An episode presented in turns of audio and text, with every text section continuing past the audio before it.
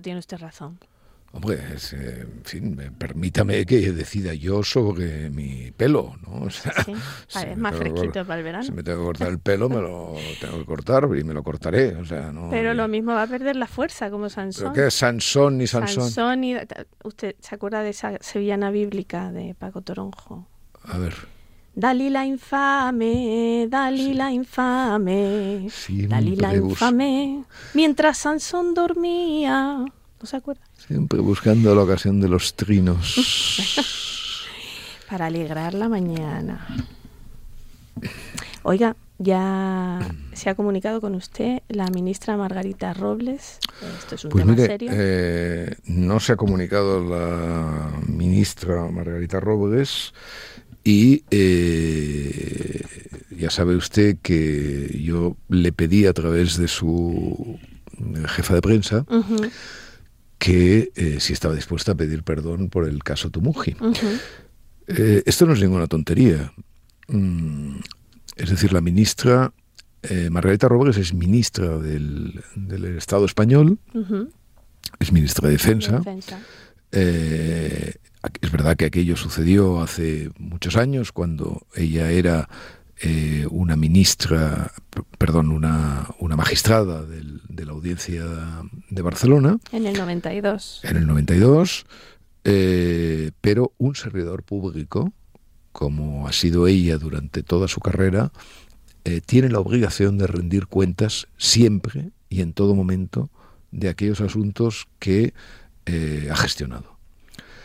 Eh, España es un país con una institucionalización muy pobre y con un sentido de la responsabilidad pública escasísimo. Y este asunto, que puede parecer una, una, una exigencia extemporánea, solamente podría ser considerado como tal cuando uno está dispuesto a admitir, en efecto, que el nivel de responsabilidad de los servidores públicos españoles es, está bajo cero. Esta actitud de la, de la ministra es realmente muy significativa. Es muy significativa porque parece una tontería, ¿no?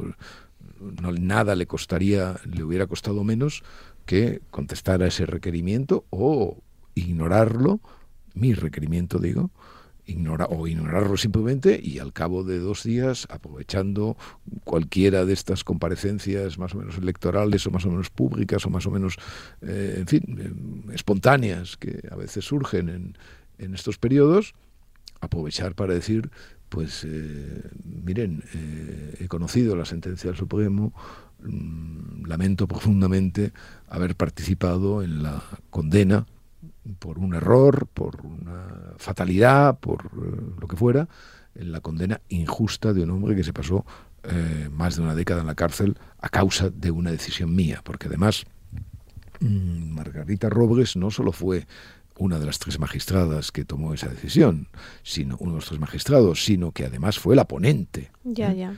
Eh, este asunto, aunque usted ha escrito mucho y también eh, Braulio García Jaén en el país ha escrito, eh, escribió un libro y ha escrito los artículos al respecto, me llama la atención que tampoco ha tenido mucha resonancia. Estamos hablando de un hombre que pasó muchos años en la cárcel de manera injusta y un segundo más que fue acusado en la, en, digamos, en la misma, en la misma causa, ¿no? que murió en la cárcel. Que murió en la cárcel sin, sin que se pudiera probar. Acusados de una violación, ¿verdad? Sí, sí, que está exactamente igual de inocente que, que Tumuji, ¿no? Eh, yo este caso lo, lo, traté muy a fondo en, en una etapa concreta de, de mi trabajo, mm, a, a, partir de que un ciudadano, Manuel Borraz, me escribió un día una carta interesándome por el asunto que yo no conocía o había leído, pero conocía vagamente y tal. este Manuel Borraz, que además es un, Manuel Borraz es un caso un ciudadano ejemplar, ¿no? Un ciudadano que no tenía mayor interés en este asunto, él es eh, ingeniero, me parece, eh, no tenía mayor interés en este asunto que eso tan bonito que, que pasa a veces, o iba a decir que pasaba, cuando uno abre un periódico, ¿no? Y entonces, de repente, no se sabe por qué, se queda clavado en una noticia y, empieza a... igual que Truman Capote se quedó clavado, para desgracia de todos, en la noticia esa que le llevó a hacer esa novelita sentimental llamada Sangre Fría. Eh, pues o usted la noticia que dio origen al caso Raval, ¿no? Exactamente. Sí, lo que pasa que yo mm, no, es que lo leyera exactamente en el periódico, sino que un día a las 10 de la noche sonó un teléfono y nadie quería cogerlo, como es natural, no vaya a ser una noticia. Eh, pero... Manuel Borraz estaba hablando. Manuel Borraz eh, me escribió y me dijo, mire, le leo a veces tal, no sé qué, creo que este caso mm, me fijé en él porque me pareció, se, se quedó como ser una mosca en el ámbar, ¿no? O sea, entonces y, entonces creó una web en, aquella, en aquel momento con, la, eh, con Eva, la, una periodista argentina que colaboró con él, que una web, pues, lógicamente rudimentaria, pero en el cual fue depositando todos esos materiales. De que llevaba un contador, yo recuerdo que llevaba usted un, un, contador de, la, de los días que estaba pasando en la cárcel. Y entonces yo ya como una especie de... En aquel, en aquel momento llevaba ese blog abierto, digamos, que, era tan leído y era tan comentado y tal, y se me ocurrió poner un contador con el número de, días que Tomuji iba pasando en, hasta que salió de la cárcel. Ah, en esa historia estuvo implicada mucha gente, estuvo implicada eh, Soledad Gómez, por ejemplo, que había sido mi esposa años atrás, eh, estuvo implicada Totenares, una ciudadana de Madrid, eh, Manuel Borraz y, desde luego Braulio García Jaén, periodista que trabajó también conmigo en Factual y, que, hizo un libro, Justicia Poética, un excelente libro que está en la base de que finalmente eh, tu mujer haya podido, haya podido salir bueno, no haya podido salir, que eso salió antes de la cárcel, sino que, su nombre, que condena, tal, aunque le quedan algunas cosas pendientes, en fin, es un asunto complicado y tal. Y luego hay una, hay una abogada, que ahora no recuerdo su nombre, que en el último tramo, digamos, también ha colaborado con Braulio García Jaén en, bueno, la presentación de este recurso que al final ante el Supremo pues ha tenido efectos eh, Celia Carbonell Que ha tenido efectos pues eh, magníficos, ¿no? Eh, entonces, mm, a ver, hay una cosa en este asunto, más allá de la, para, en fin, para ser enteramente justos con la, con la señora Robles, digamos que no, no es la única, porque esto ah, se ha olvidado, eh, hace, en el año 2001, si no me equivoco con la fecha, se promovió ya un recurso de revisión en el Supremo que fue rechazado por tres magistrados. Uno de ellos, Luis Román Puerta, que ya ha muerto, y los otros dos les sonarán, porque son nombres eh, muy famosos. Uno es eh, Cándido Conde Pumpido. Pues sí, ¿Eh? mm, Presidente del Tribunal Constitucional. Y otro es un juez muy, muy dicharachero y que eh, eh, aparece mucho um, comentando las sentencias en las tertulias televisivas, que se llama José Antonio Martín Pallín. estos tres rechazaron el, recurso el recurso de revisión. Hombre, no está mal también decirlo, ¿no? Porque eh, efectivamente las mismas razones que había para admitirlo entonces son las que hoy, 20 años después, 22 años después, han llevado al Supremo a, resolverlo, ¿no? Eh, es decir, que mm, hay que subrayar que la sentencia pudo haber sido anulada en el 2001, es decir, corregirse el error de Margarita Robles en el 2001 y no se hizo. Y acordar la libertad del injustamente condenado, que entonces no, no tal. Y eh, bueno, pues efectivamente hay que señalar el nombre de las personas que lo han hecho porque eh, cada palo tiene que aguantar su vela en este asunto, o sea, de la justicia. Es que, vamos a ver, mire, el otro día escribía con escribía sobre el caso este de Francia. De la, las revueltas en la banlieue y de los disturbios. Y la, muerte del, del desdichado Nael o Nagel, ¿no? Eh, y entonces mm, me, fijé en una cosa que apenas pude eh, subrayar, porque a veces la ventaja de estar todo el día dándole la cabeza para ver cómo resuelven los, los problemas de alimentación de tus de tus seres eh, próximos, incluido tú mismo, eh, eh, te llevan a, a, vericuetos y a peripecias mm, del significado, pues curiosas, ¿no? Y entonces me fijé en una cosa que, que siempre es, bueno, sorprendente, ¿no? Cuando un juez comete un error, y, y un error en cadena, aquí hay unos jueces personas, todas ellas muy importantes. O sea, porque esta es otra de las cosas. Estas personas tienen que dar eh, cuenta de sus errores en la medida en que son también tienen que dar más cuenta, digo, de sus errores en la medida en que son realmente personas muy importantes en la vida institucional eh, española. O sea, el presidente del Tribunal Constitucional eh, no puede, no puede mm, desentenderse de que no acertara en la resolución de un recurso de revisión que se ha acertado, que, se ha aceptado ahora, ¿no? Eh, bueno, entonces cuando se dice de los jueces, mire, es que usted ha cometido un error, siempre se dice, cometido un error, ¿vale? Entonces, puedes exigir que el Estado pague, puedes exigir que el propio juez pague si se demuestra eh, su malevolencia, etcétera, etcétera. Puedes exigir, pero hay un error, siempre hay un error.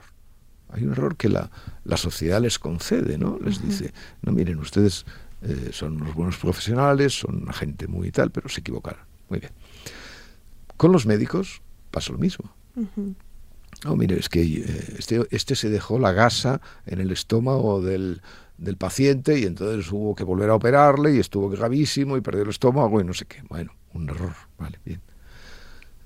Eh, ¿Los policías no cometen errores? O sea, es que cada vez que un policía, en, por de los nervios, de, en fin, de situaciones que evidentemente no son, no son las eh, más deseadas para tomar una decisión eh, fría, eh, técnicamente impecable, etcétera, etcétera, ¿no? O sea, los policías están sometidos a un estrés, entre otras cosas, porque ni el juez ni el médico les va la vida a ellos en las decisiones que están tomando, ¿no? La policía, sí. Pero a la policía le, va le puede ir la vida en un momento determinado. Es decir, yo desconozco, por supuesto, porque para esto hay que conocer los divinos detalles. ¿no? Mm, yo desconozco completamente lo que pasó en ese coche, ¿eh? porque hay versiones de las dos personas que iban, de la policía, etcétera, etcétera. Muy bien. Pero lo que sí es seguro es que ese policía disparó en una situación de extrema tensión. Muy bien. Desde luego uno se hace policía sabiendo que eso puede pasar. Y por lo tanto, ninguna contemplación con él. ¿eh? O sea, es decir, ese hombre cometió un, un error, ¿eh? Pero fíjese, nunca se dice cometió un error. Ya. ¿Eh? O sea, si usted dice cometió un error, no, no. O sea, todos esos disturbios de, que se ocasionan sistemáticamente en América o en Europa ante la actuación de la policía, nunca parten de la evidencia de que la policía comete errores, sino que parte de la evidencia de que la policía quiere matar negros, árabes, blancos pobres, amarillos ricos, yo qué sé. O sea, jamás, jamás el error, la palabra error, nunca aparece cosida a una intervención desgraciada de la policía. O sea, nunca se les concede el beneficio de decir, hombre, pero es que un policía, ¿usted cree que ese policía quería matar a ese muchacho? Pues No lo sé, pero desde luego no parece probable que quisiera matarle. Lo que parece más probable es que mediante un erróneo cálculo de la trayectoria del arma, del disparo y tal y cual, uh, quisiera detener eh, un peligro potencial, según cuentan, de ese coche que iba con un chaval que no tenía carne de conducir, que no había respetado la orden de parar y que podía atropellar y matar a otras personas, etcétera, etcétera. Nunca se asume, nunca se le atribuye el error, siempre se le atribuye a la policía la malevolencia. Y, yo creo que las eh, sociedades mm, democráticas, que tenemos este, como escribía el otro día, tenemos este plus, ¿no? Podemos decirles, no, bueno, va, destrocen ustedes cada fin de semana lo que quieran, porque miren, alguna válvula de escape hay que tener ahora que no hay guerras y no podemos enviarles a ustedes como carne de cañón. ¿eh? Me tengo que poner cínico, como es natural. Eh, alguna válvula hemos de tener. tenemos ese margen, porque las democracias tenemos ese margen, no somos como los iraníes que los cuelgan y tal. Bueno, pero, de acuerdo, pero tenemos ese margen, pero ese margen no es, mm, no significa que todo se pueda hacer, ni sobre todo no significa que nosotros que mandamos a los policías, porque a eso sí que los mandamos a la guerra, en realidad, ¿no? O a una cierta guerra de baja intensidad. Hombre, si los mandamos, protejámoslos. Protejámoslos sobre todo además, en, fin, yo no digo que no haya policías asesinos, que no haya policías, claro que hay policías asesinos y claro que hay policías corruptos y claro que hay policías racistas, eh, seguro. ¿Eh? Y evidentemente todos esos sentimientos eh, malignos pueden influir a la hora de que un policía tome una decisión equivocada. Pero lo primero que hay que decir ante la mala praxis de un policía es que estamos ante un error. Y luego ya se verá si estamos ante un crimen. Exacto. Si estamos ante un crimen.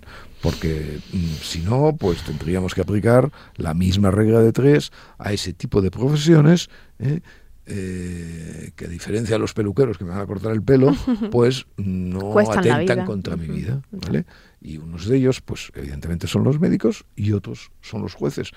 Jueces que, eh, sobre los jueces tampoco hay una gran eh, literatura de la responsabilidad, porque claro, de los jueces solo se ve, solo se ve este este asunto o asuntos de esta naturaleza, ¿no? O sea, fíjese usted qué nombres estamos empleando, eh, eh, Robles, Conde Pallín, Conde Pumpido, etcétera, etcétera, ¿no?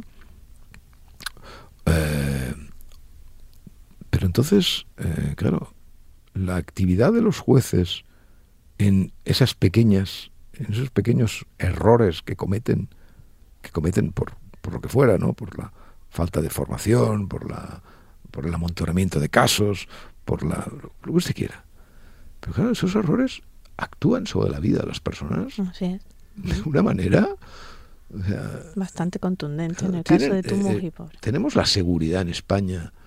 Eh, yo tanto profesionalmente como personalmente eh, no sé, tengo un conocimiento bastante severo, digamos, de la, de la manera como muchos jueces y muchos miembros de la carrera judicial, fiscales, no sé qué tal, toman sus decisiones. Y le aseguro, Santos, que eh, hay a veces para echarse a temblar ¿eh? sobre la frivolidad, la desidia, eh, la falta de información con la que Mm, esas personas toman decisiones sobre gentes que son realmente muy importantes, que son realmente muy poco conocidas, a pesar de que sean las decisiones muy importantes, pero las personas muy poco conocidas. No son, en este sentido, tan conocidas como el prófugo como el prófugo Puigdemont. Sí, sí, que, acaba de perder la, inmunidad por la justicia europea. Que acaba de perder la, la inmunidad a falta, eh, desbrocemos para empezar la, eh, la cuestión jurídica, a falta de lo que diga el Tribunal de Justicia Europeo en el recurso de casación que van, que van a, presentar estos y que ya será el último. Pero no es nada probable que el Tribunal de Justicia Europeo enmiende la decisión del Tribunal General, que es el que ha tomado uh, esta decisión. Y esto nos lleva a, divertidas y hondas eh, reflexiones. Primero, lo primero que tenemos que decir, eh, Europa mm, lentamente, poniéndonos de los nervios a los eh, defensores del Estado de Derecho en España en muchas ocasiones, pero tanto sus instituciones políticas como sus instituciones jurídicas eh, les han dicho a los delincuentes nacionalistas que no tenían derecho a hacer lo que hicieron. Y que la respuesta del Estado, la respuesta del Estado eh, fue mm, una respuesta proporcional, ajustada a derecho, ajustada a la democracia y ajustada al marco moral de la Unión Europea. Esa es la, esa, ya es una conclusión mm, que eh, los eh, delincuentes nacionalistas ya no pueden obviar.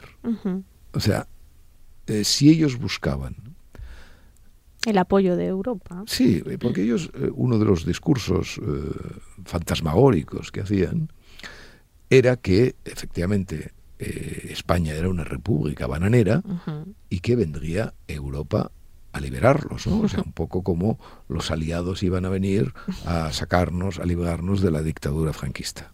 Bueno, pues Europa, la Europa democrática a la que ellos invocan, se dirigen, etcétera, etcétera, les ha dicho no políticamente y no jurídicamente. Y esto la señora Ponsatí, Clara Ponsatí, que también que, es una perseguida por la justicia española, eh, y que en sus frecuentes delirios, como cualquier delirante, eh, tiene la habilidad a veces o la oportunidad de decir cosas sensatas, por ejemplo, la señora Ponsatí es autora de aquella frase formidable del proceso diciendo que íbamos de farol, que, evidentemente habíamos eh, convocado a, a, las masas, mm, en fin, para algo que evidentemente no teníamos ninguna mano buena eh, que jugar. ¿no? Bueno, pues ahora ha dicho que ante esta nueva sentencia del, europea, que ya es hora de abandonar los recursos jurídicos, que esta batalla está perdida y que, en fin, y que hay que, pues, ella luego ya entra en el delirio más convencional diciendo que hay que movilizar a las masas y tal para conseguir la independencia, etc. En fin, lo que diga en este caso la, la señora Ponsatí eh, desde el punto de vista de la lógica, la razón puede tener poca importancia, pero claro, aquí sí que tenemos que eh, admitir el argumento ad hominem o ad mulierum, porque eh, efectivamente o sea, ella era una de las instigadoras y cómplices y, y delincuentes del proceso, y que ella diga eso, pues en fin, exhibe perfectamente la realidad. Europa le ha dicho no y no al, independentismo catalán. Y esto es mm, absolutamente importante, decisivo. Decisivo porque eh, los que vivimos, mm, en fin, a uña de caballo, ¿eh? el proceso, mm, sabemos la zozobra que en algún momento nos, nos aportó esa especie de complejo español ante lo europeo, ¿no? O sea, como si aquí estuviéramos haciendo las cosas permanentemente mal y entonces los maestrillos europeos nos levantaran el dedo diciéndonos, no, no, es que lo estáis haciendo mal y tal. Quien ha quedado realmente retratado en este sentido, evidentemente, hay que decirlo, son los jueces belgas, eh, que, cuya mm, empecinamiento en, eh, en tratar a España como una república bananera, donde no rigen los derechos eh, más elementales, pues está quedando en entredicho hasta el punto de que la República Bananera evidentemente parecen ellos. Pues esta es la primera cuestión. segunda cuestión es el papel de Pablo y Arena, que, eh, en fin, yo mm, me gustaría al final de todo esto revisar un poco, un día, pormenorizadamente todos los pasos que hizo Yarena. Yo creo que Yarena se equivocó en algunos momentos claves en, el principio del proceso. Él siempre argumenta que eh, no, es que se equivocara, es que no tenía ningún margen de actuación nada más que el que, o sea, que las decisiones que tomó son las únicas que podía tomar, ¿no? Parece Jerry Coyne hablando del, del libre albedrío, ¿no? pero, pero en realidad... Lo que a usted le gusta. Bueno, no es que me guste ni me, porque me dice que me gusta. A mí me gustaría, a mí me gusta, pero ¿por qué dice estas cosas, Santos? ¿Cómo que a mí me gusta? A mí me ¿No le gusta? A mí me gustaría ser, mire, a mí me gustarían de las dos ficciones eh, extraordinarias que recorren el mundo, es decir, la ficción de que cuando yo me muera voy a volver a verla algún día entonando trinos, o sea, esa ficción me parecería maravillosa. O sea, esto sería estupendo que yo muerto y entonces al cabo de un tiempecito, ¿no? Usted pues eh, hiciera aquí sus cosas y tal y luego reapareciera en, lo celeste, ¿no? Y cantándome Dalila y diciéndome, ¿ves cómo ya estoy aquí otra vez? Oiga, a mí esto me encantaría, ¿sabe usted?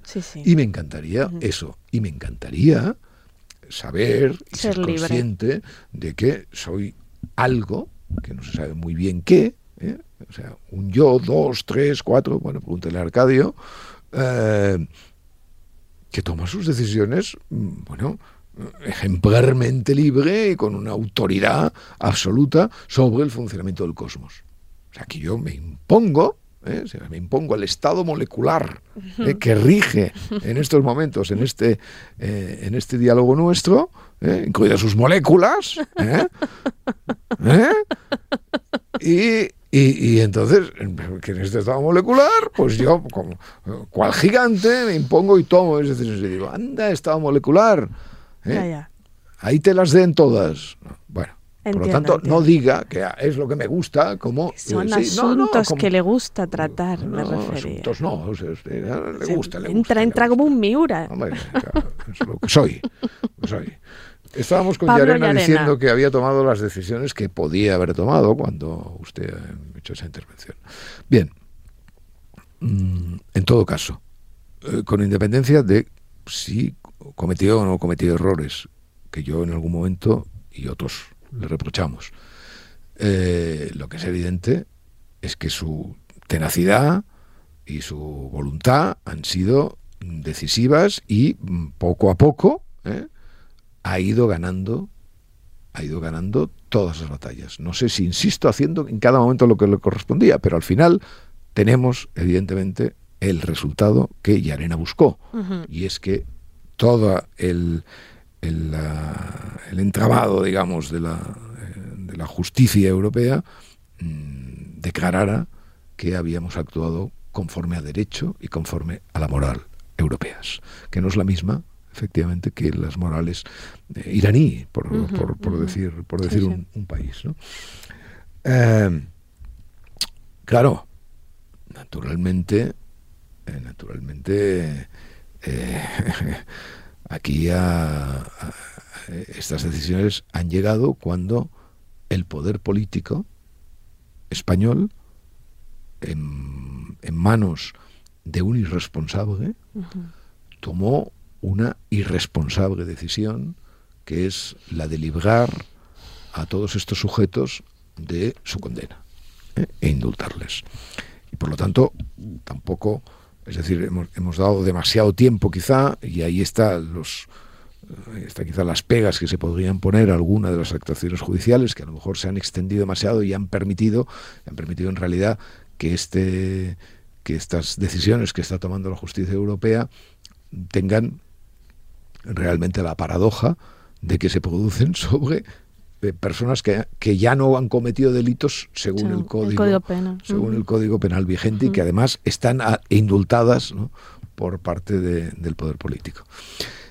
Y mire, eh, hay un reproche sideral hacerle al presidente Sánchez y, y, también a favor, a favor de la justicia y a favor de los mecanismos que él no puso en, movimiento, sino en, acción, sino que los puso el anterior presidente del gobierno.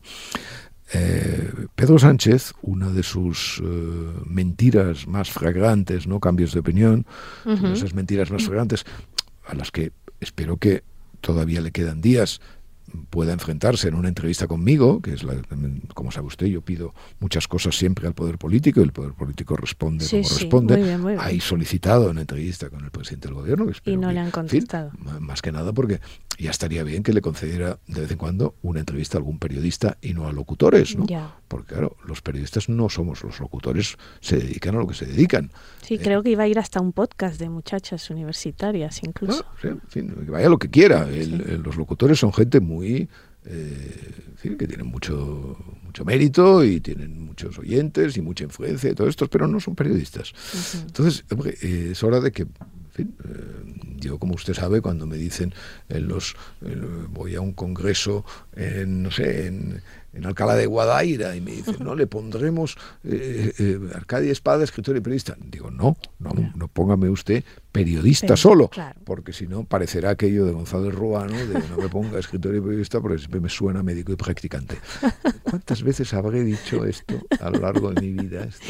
Nunca está de más, porque habré repetido eh, cien mil veces. Lo que pasa es que, claro, nacen tantos bebés. Claro, hay gente que no lo ha escuchado antes. nacen tantos bebés que siempre pienso, hombre, ah, hoy ha nacido un bebé que no habrá escuchado todavía de mi boca la sentencia de médico y practicante de González Ruano.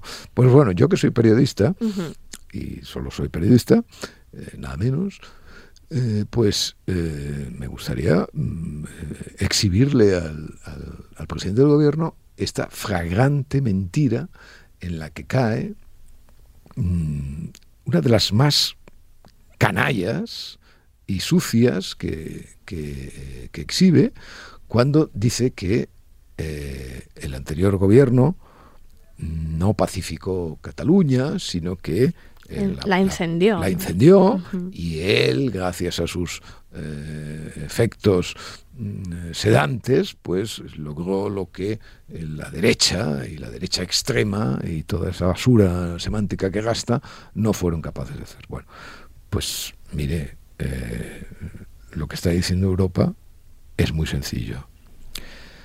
Eh, el poder político, el poder político español actuó conforme a derecho, el poder jurídico español actuó conforme a derecho y el que y usted seguramente, usted seguramente hay que decirle a, a Pedro Sánchez también actuó conforme a, derecho, indultando y todas estas cosas porque estaba en sus prerrogativas, pero mm, a pesar de que usted ha apeado cualquier responsabilidad a los delincuentes, eh, Europa ha fallado en contra de ellos, ¿no? porque no, no, ha servido mm, para nada. O sea, es decir, Europa mm, considera que la actuación institucional del Estado fue impecable. Y eso es muy importante porque el propio, el propio Pedro Sánchez en algún momento dejó entrever que mm, buena parte de sus eh, actuaciones estaban motivadas por la seguridad o por la fragilidad que las anteriores decisiones eh, jurídicas eh, españolas y políticas habían causado en Europa. Pues mire, no. No. O sea, esa no era una razón para indultar a nadie, ni para hacer nada de lo que usted hizo, ni para eh, volver a poner el derecho a decidir. Por lo tanto, eh, tiene una cosa más de la que avergonzarse. Y probablemente la principal. Y probablemente la principal. Porque naturalmente no se puede, eh, no se puede decir que la pacificación de Cataluña es obra de alguien que una vez descabezado el movimiento independentista, sus líderes en la cárcel, y justamente, y justa, justamente en la cárcel, eh, y evidentemente Cataluña, eh, en la paz en la que ha habido siempre, más allá de cuatro algaradas, bueno, no puede usted decir que eso es obra suya y no es obra de los que aplicaron la ley, de los que el 1 de octubre les dijeron a los delincuentes cuánto costaba una revolución, etcétera, etcétera, etcétera, para no repetirme como siempre hago en, todas estas, en todas estas secuencias. Eh, la con esto quiero decir que la decisión del Tribunal Europeo emplaza a Sánchez también. lo emplaza, eh, arríe usted eh, sus banderas eh, de ese discurso zafio, de ese discurso manchado, con el cual pretende infamar y humillar al anterior presidente del gobierno y también al aparato judicial español. tercera cuestión. la actitud que tomará Puigdemont mm, sobre este asunto. Sí, es algo que lleva semanas y que, pasará, ¿no? Bueno, ahora, desde luego, mucho tiene que pasar más tiempo porque hay el recurso, bueno, etcétera, etcétera. Pero esto se está acabando, o sea, seis meses, etcétera, etcétera. Luego, es muy posible que, eh, aún dictada la, la euroorden, Bélgica no entregue a Puigdemont. ¿Mm? Lo que pasa que porque los belgas son así. ¿eh? Lo digan a los ya, franceses. Ya lo dicen los franceses. Eh, entonces puede ser, puede ser que eh, se encastillen y se nieguen a entregar a Puigdemont, igual que se, negaron a entregar a Etarras en el pasado, etcétera, etcétera.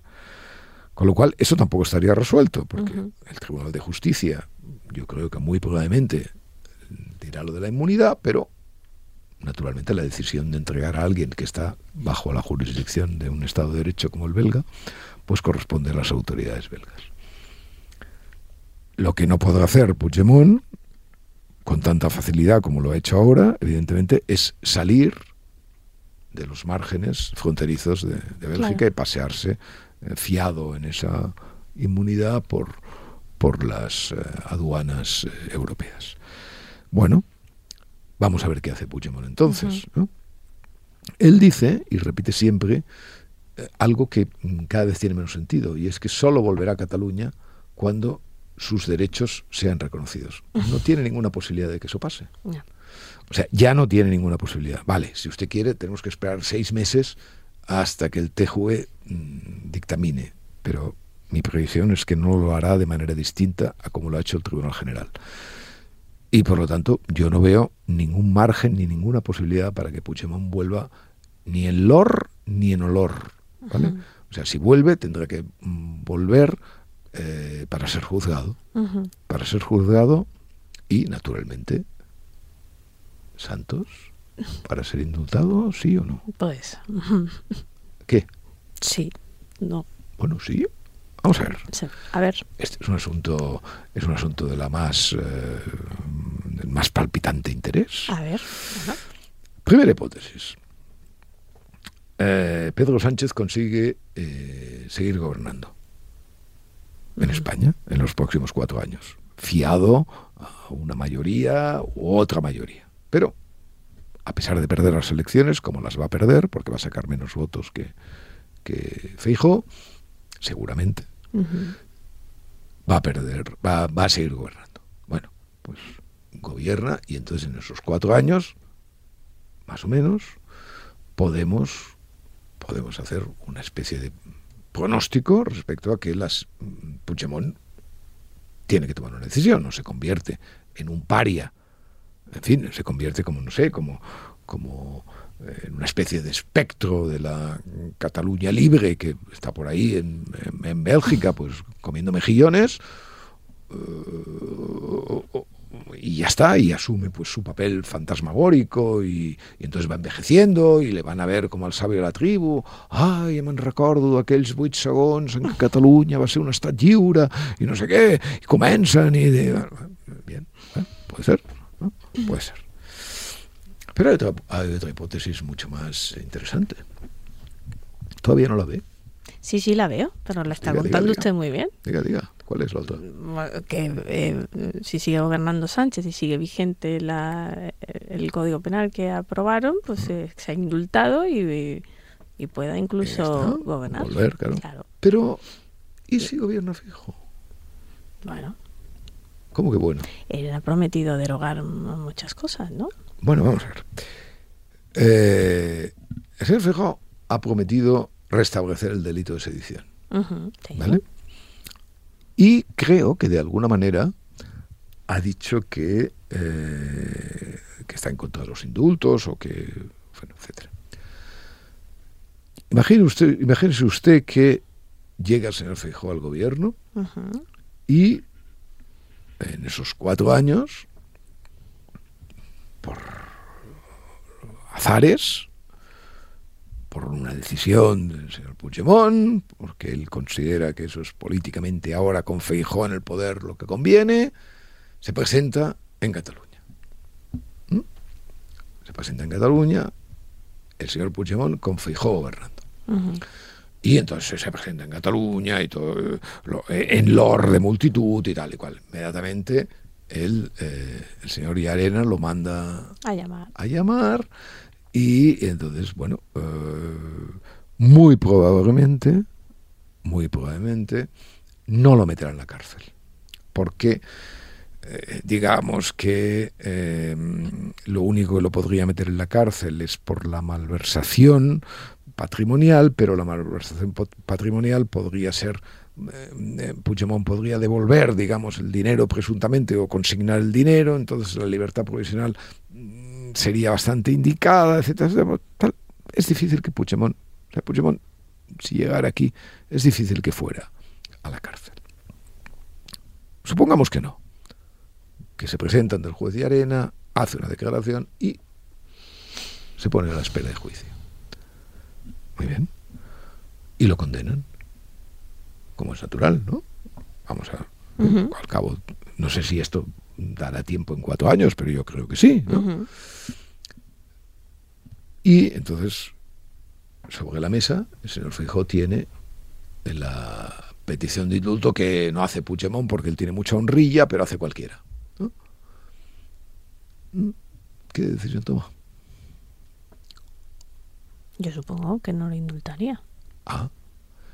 Supongo. Eh, claro, no lo indultaría eh, y como no puede revertir los indultos de los, indultos de los otros, establece una discriminación mm, difícil, ¿no?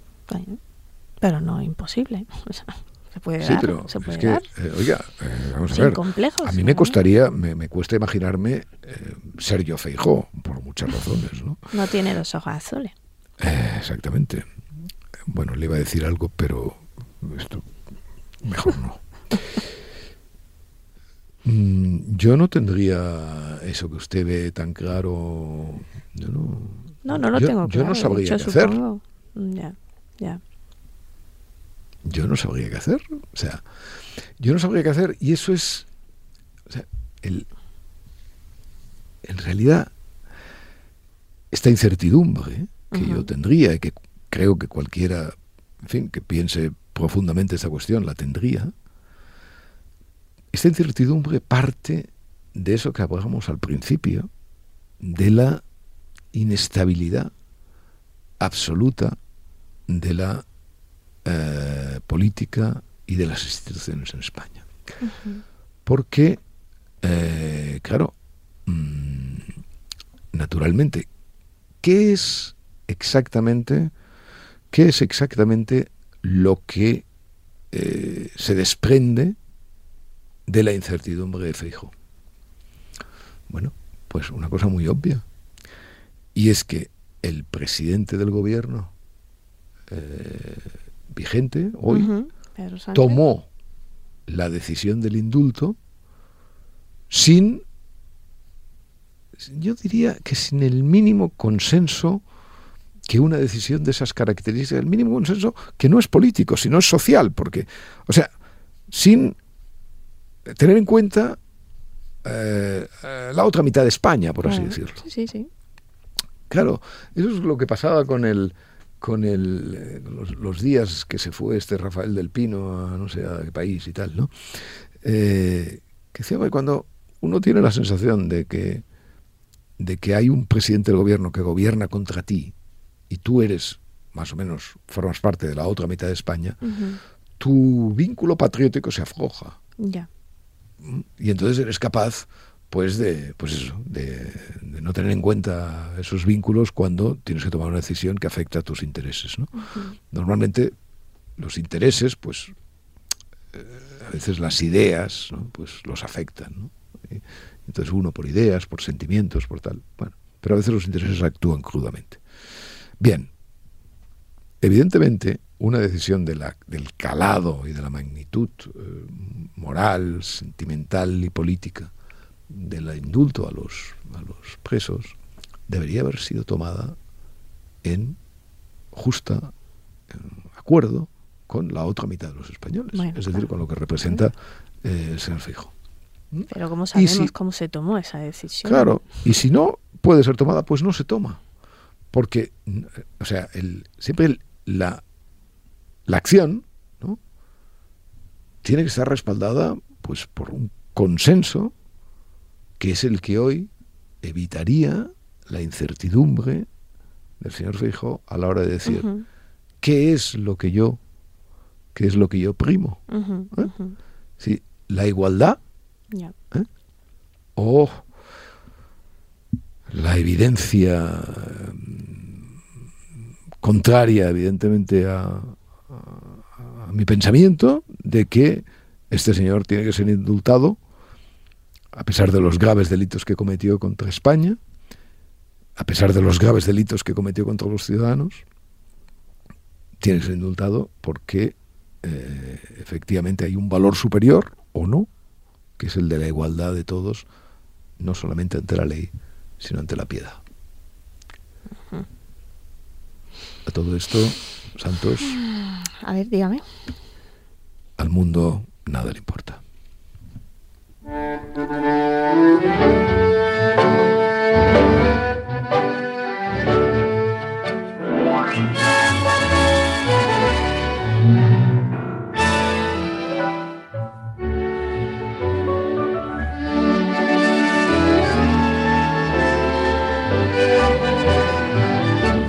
Podcast de Arcadia Espada y el Mundo con la colaboración de Yaiza Santos.